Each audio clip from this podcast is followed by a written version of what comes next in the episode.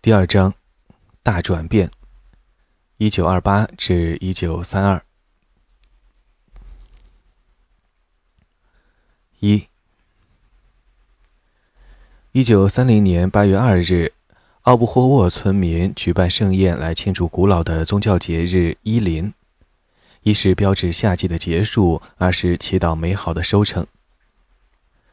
从教堂回来后，村民聚集在该村最大的家族。格洛温家分享自制的馅饼和啤酒，孩子在室外撒欢。傍晚时分，村民舞蹈开始，带头的是三角琴手和手风琴手，后面的是排成两行的少男少女，身穿节日的棉纱服。离开格洛温家，沿着村里的街道载歌载舞。这一次过节已经笼罩在激烈争执的阴影之下。苏维埃政府下令成立集体农庄，但村民的意见严重分裂。大多数农民不愿放弃世代耕耘的家庭农庄，不愿与他人共用自己的财产——牛马、农具。在集体农庄里，所有的土地、牲畜、工具归集体所有。合并的大片土地可以使用拖拉机，农民变成赚取工资的劳工。只允许保留小菜园来饲养家禽和种植蔬菜。奥布霍沃村的村民本来就有占恋个体劳动和私人财产的原则，复又听到其他北部村庄的可怕故事，更被吓坏了。譬如，士兵逼迫农民加入集体农庄，实施大规模的逮捕和驱逐，杀人放火。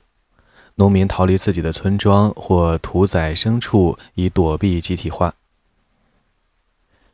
尼古拉·戈洛温在七月的公社会议上曾告诫大家：“在自己的农庄，我们辛苦是为自己；在集体农庄，我们将再次成为农奴。”奥布霍沃村的许多老农出生于1861年废除农奴制之前。尼古拉在一九一七年领导了农民的土地革命，组织没收了教会土地，那里没有绅士阶层。再通过公社和苏维埃完成了土地的重新划分，使耕地面积与家庭规模相匹配。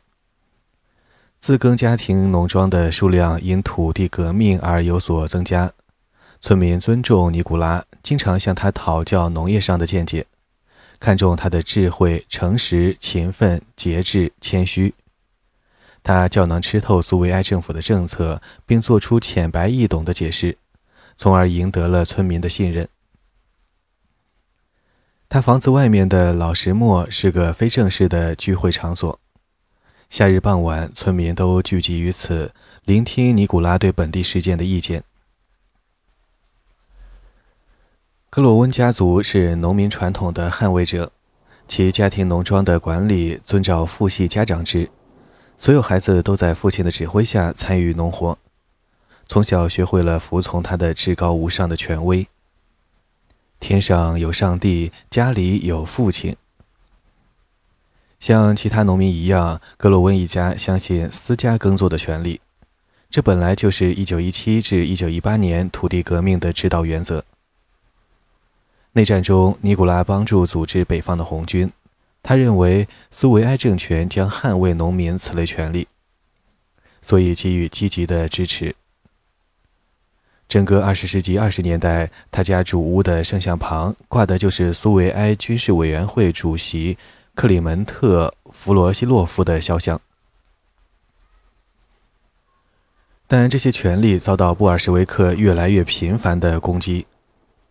在奥布霍沃村领导集体化运动的是激进的共青团积极分子，他们在村校召开会议，向奥布霍沃村最富裕的农民发出激烈的指控，主要针对格洛温家。村民从没听到过如此的宣传，共青团干部的滔滔不绝给很多村民留下深刻印象。在这些会议上，村民被告知他们属于三个相互敌对的阶层：作为无产阶级盟友的贫农、中立的中农，以及作为敌人的富农。补充注释一条：从“拳头”一词派生出来的富农，最初被农民用于泛指剥削性质的行业，如放高利贷的、出租土地的、投机倒把的等等。在他们看来，即使雇佣他人的自耕农也不可算作富农。相比之下，布尔什维克以马克思主义的定义误用此词，将富裕农民全部化作富农。他们有一个错误的假设，将农村中的雇人，这在俄罗斯的大部分地区本来是极为罕见的，视作一种资本主义，而不是农村劳动力短缺的弥补。所以，富农就等同于资本家了。内战时期，布尔什维克想在农村挑动阶级斗争和征用粮食，便将无地农民，主要是流入城市的，组成贫农协会，以对抗被控囤积粮食的富农。到集体化时，反对加入集体农庄的任何农民，不管是富是穷，都被控为富农。全由共青团员开列的三个阶级的名单贴在村校外的告示牌上。村民以前都没有社会阶层的概念，一直以为自己属于一个大家庭。对格洛温那样的最成功的农民，最贫穷的农民通常是尊重的，甚至于毕恭毕敬。但在村校的会议上，特别在酒精的影响下，也加入了对富农格洛温的控诉。住在奥布霍沃村的共青团工作队有十二名青少年，携带枪支，身着军便服，在村庄里四下活动，令村民望而生畏。他们的负责人是克里亚·库兹明，十八岁。他父亲很穷，又好酗酒，他家肮脏破烂的房子就坐落在贫民集聚的村庄尽头。还是小男孩时，克里亚就被家人派去村中其他农户祈求帮助。尼古拉的女儿安东尼娜回忆，他经常来自己家乞讨火柴、盐、煤油、面粉这类生活必需品，在库兹明家老是青黄不接，等不及来年。尼古拉可怜他，让他来自己的皮革工厂工作。他工作多年，直到1927年加入共青团，就对格罗温家反戈一击。在许多村庄，特别是像奥布霍沃村那样的偏远村庄，布尔什维克尚未设立党支部，宣传鼓动工作必须依靠共青团。二十世纪二十年代中期，农村共青团员的人数是农村党员的四倍。离奥布霍沃村最近的党支部设在七公里外的乌斯丘扎纳镇。由于奥布霍沃村的苏维埃掌控在格洛温家族的手中，村里坐立不安的共青团年轻人便成了开展集体农庄运动的领头人。从1982年秋天起，党领导呼吁大规模的集体化。库兹明和他的伙伴私下串联，鼓动最贫穷的农民加入战斗。以抵制富农和教会的反革命影响，还向镇党支部投送匿名控告信。到1929年春，尼古拉遭到奥布霍村苏维埃开除，又作为皮革生意的资产阶级老板而被剥夺公民权。十一月，村共青团和镇官员前来尼古拉家里搜查，向他的富农农庄征收八百卢布的重税。这项征税只是全国性政策的一部分，为了榨干富农和没收其财产。光在沃洛格达一地就毁了近四千个农户。为了缴税，尼古拉被迫出售两头奶牛、制鞋机械、铁床和一箱衣服。那年冬天，他甚至与他四兄弟中的两位前往列宁格勒的建筑工地，以赚取额外的现金。这三人意识到农业集体化的不可避免，甚至想离开奥布霍沃村，试探城市生活的可能性。他们睡宿舍的长椅，吃食堂，省下几百卢布寄回家中，但数月后仍决定返回。尼古拉在给家人的信中解释说：“如果什么都要从商店购买，面包、土豆、白菜，这样的日子没法过。”尼古拉在一九三零年春天返回，与共青团的关系也濒临破裂。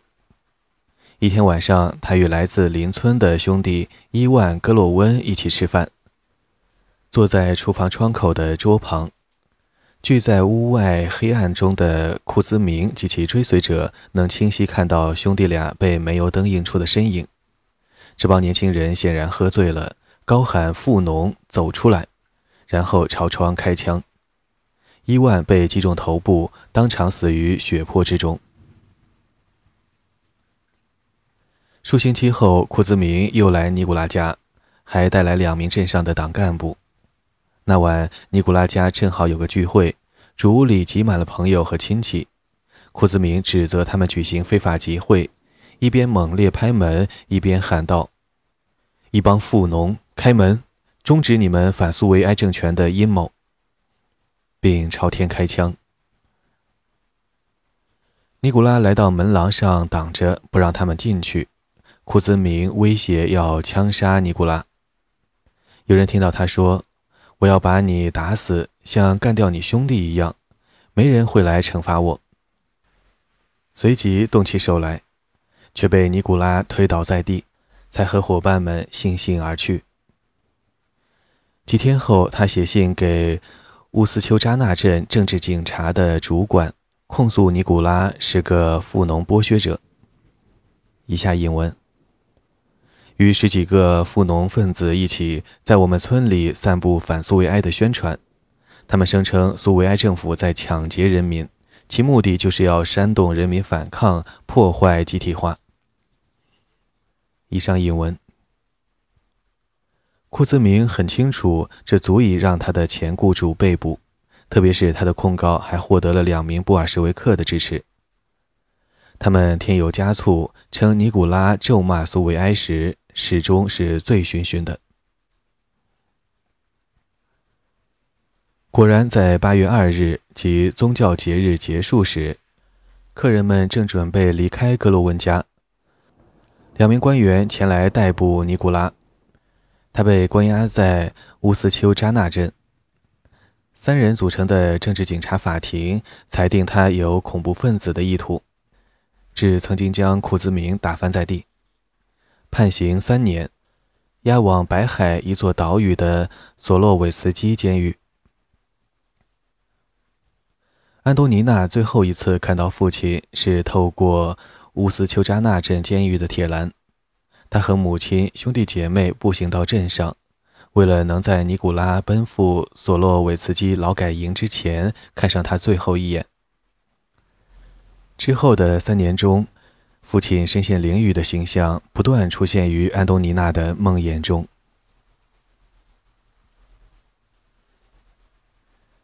尼古拉被捕几星期之后，奥布霍沃村的农民被迫出席村庄会议。通过决议废除自己的家庭农庄，移交所有土地、工具、牲畜，以建立集体农庄。集体化是苏维埃历史上巨大的转折点，它摧毁了数世纪以来形成的生活方式：家庭农庄、古老的农民公社、独立的村庄、教堂、农村市场。在布尔什维克看来，这一切都是社会主义工业化的障碍。数以百万计的人背井离乡，散布苏联各地，包括逃离集体农庄的，因集体农庄粮产的过度征用而造成的饥荒逃难者、孤儿、富农及其家人。这批流动人口成为斯大林工业革命的主要劳动力，充斥于城市、工业建设基地、劳改营、古拉格的特殊定居地。创立苦役模式的第一个五年计划，推动了一种全新的社会革命，自上而下，巩固了斯大林政权。他打破旧式的关系和忠诚，铲除旧道德，推行苏维埃新价值和新身份，使全体民众从属依赖于国家，住房、教育、就业、口粮，全受计划经济的控制。消灭家庭农庄是自上而下的革命的开端。布尔什维克对农民抱有根本的不信任，因在农村缺乏影响力，不得不忍受1917年农民的土地革命，以利用来破坏旧政权。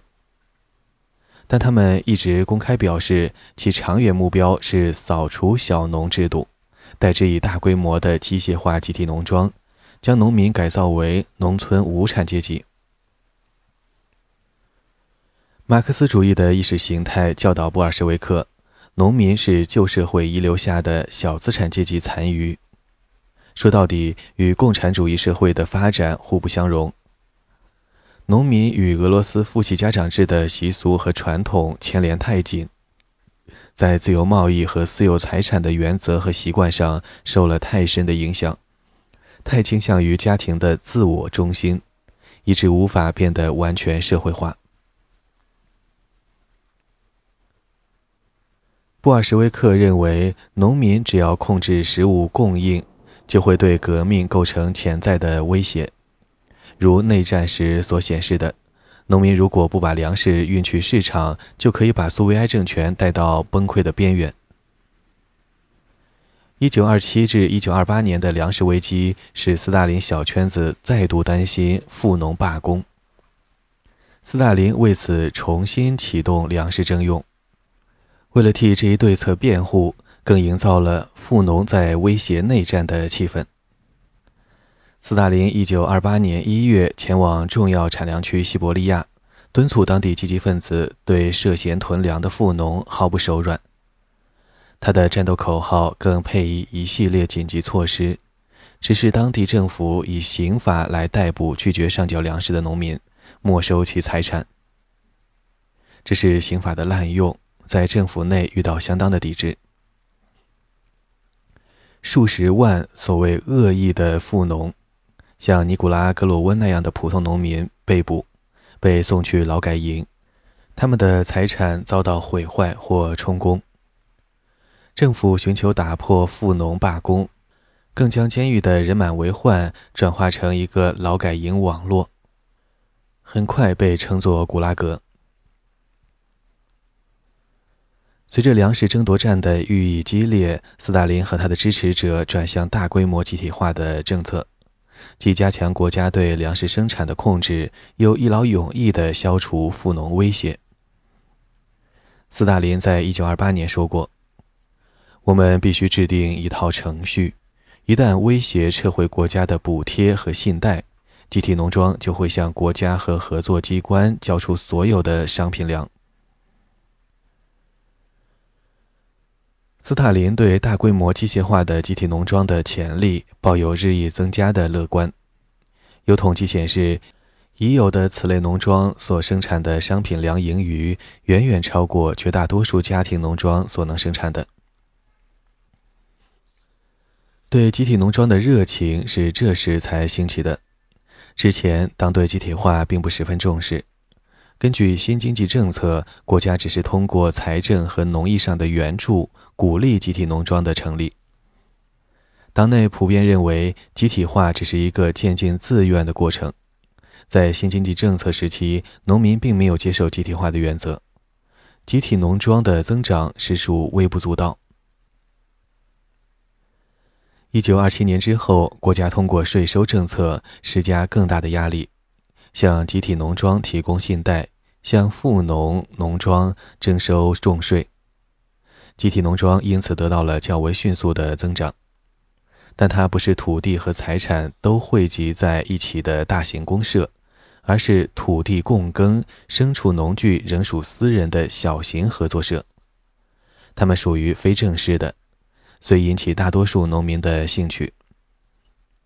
第一个五年计划并没有改变政策的迹象，只字不提自愿原则的变动，只预测集体农庄的耕地量将有适度的增长。该政策的突变是斯大林在一九二九年强行通过的，对布哈林是致命的打击。布哈林还想在五年计划中拼命保留新经济政策的市场机制。该计划的原始版本所设定的社会主义工业化目标虽稍显乐观，却尚算合理。但斯大林要求更高的工业增长率。一九二九年秋天定下的五年计划，其目标大大调高，要在一九三二年结束时，投资额增加到三倍，煤炭产量翻一番，生铁产量翻两番。原版本要求增加百分之二百五十。广大党员普遍怀有疯狂的乐观。苏维埃报刊提出了“五年计划，四年完成”的口号。这些乌托邦式的增长率迫使党接受斯大林的大规模集体化的政策。似乎只有如此，方能获得廉价和保证的粮食供应，以养活迅速扩充的工业大军。还必须保证换取外汇的农产品出口。该政策的核心是党向农民的宣战。农业集体化的矛头直指在俄罗斯根深蒂固的旧观念，譬如农民对村庄和教会的依恋、家庭农庄、私人贸易、私人财产。一九二九年十一月七日，斯大林在《真理报》发表文章，《大转变的一年》。称五年计划是在苏联反资本主义元素的最后一场伟大革命斗争，让社会主义工业为共产主义社会打下基础。斯大林向高尔基解释，他的大转变是指彻底摧毁旧社会，热火朝天地建设新社会。从一九一九年夏季起。数千名党的积极分子被派去农村，鼓动宣传集体农庄的优越性。像奥布霍沃村的村民一样，大多数农民都不愿放弃延续数百年的生活方式，盲目投入一个未知世界。另一方面，用以说服农民的集体农庄好榜样却寥寥无几。一九二九年，在西伯利亚工作的一名德国农业专家。将集体农庄描述成死亡申请者，他们中很少拥有拖拉机或其他现代设施，经营不善，其管理人员的农业知识匮乏，犯下浅陋的错误，给集体化的全过程抹黑。根据政治警察所说，农民担心加入集体农庄将血本无归，他们的土地、奶牛、马匹、工具、家园和家人。一位老农说：“讲师来了一个接一个，告诉我们应忘记私人财产，应与他人共享。然而，对私产的热望为何仍在我们的血管中燃烧不已？”积极分子无法说服农民，便开始采取强制措施。一九二九年十二月，斯大林呼吁消灭富农阶级。从那以后，促使农民加入集体农庄的运动变成了一场大战。党员和共青团员动员起来，全副武装，再加上当地民兵、军队及政治警察的特种单位、城镇工人、志愿学生，他们奔赴农村，肩负的严肃使命是：如果办不成集体农庄，就休想回去。上级告诉他们，最好超越目标。不可功亏一篑。记住，我们不会怪罪你们的过分，但如果你们不够努力，当心。一名积极分子记得，布尔什维克领导人孟德尔·哈塔埃维奇向伏尔加河地区八十名党员发表了如下讲话。以下引文：你们必须以共产党员强烈的责任感挑起重担。没有呜呼哀哉，没有腐朽的自由主义，把你们的资产阶级人道主义扔出窗外吧，成为无愧于斯大林同志的布尔什维克。无论富农代理人在哪里抬头，就在那里把他打倒。这就是战争，你死我活。腐朽资本主义农业的最后残余必须消灭，不惜一切代价。以上英文。一九三零年的头两个月，苏维埃农民的一半，约六千万人，超过十万个村庄，被迫加入集体农庄。在投票参加集体农庄的村民会议上，积极分子耍弄各种恐吓手段。例如，西伯利亚某村的农民对集体农庄的议案甚不情愿，但到投票表决时，积极分子却带来全副武装的士兵，要求反对议案的人发言。大家噤若寒蝉，于是宣布议案获得了一致通过。在另一村庄，农民投票反对集体农庄之后，积极分子要求知道谁投了反对票，并解释说加入集体农庄是苏维埃政府的命令。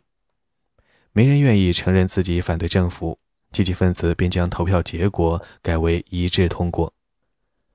在其他村庄，只有少数村民由积极分子挑选的获准参加会议，表决结果却对全体村民都具约束力。例如，科米地区的切勒姆沃霍村共有四百三十七户农民，出席村民大会的仅五十二人，十八人赞成，十六人反对。然而，在此基础上，整村加入了集体农庄。发言表示反对集体化的农民遭到了殴打、折磨、威胁、骚扰，直到最终同意。还有很多人被当作富农逐出家和村庄，将农民赶入集体农庄与猛烈攻击教会相伴相随。教堂是农村旧生活方式的焦点，在布尔什维克的眼中，又是反对集体化的潜在源头。数千神父被捕，教堂遭到洗劫和破坏，数百万信徒被迫躲在自己家里，偷偷保留信仰。反对强行集体化的农村党员和官员被开除党籍，锒铛入狱。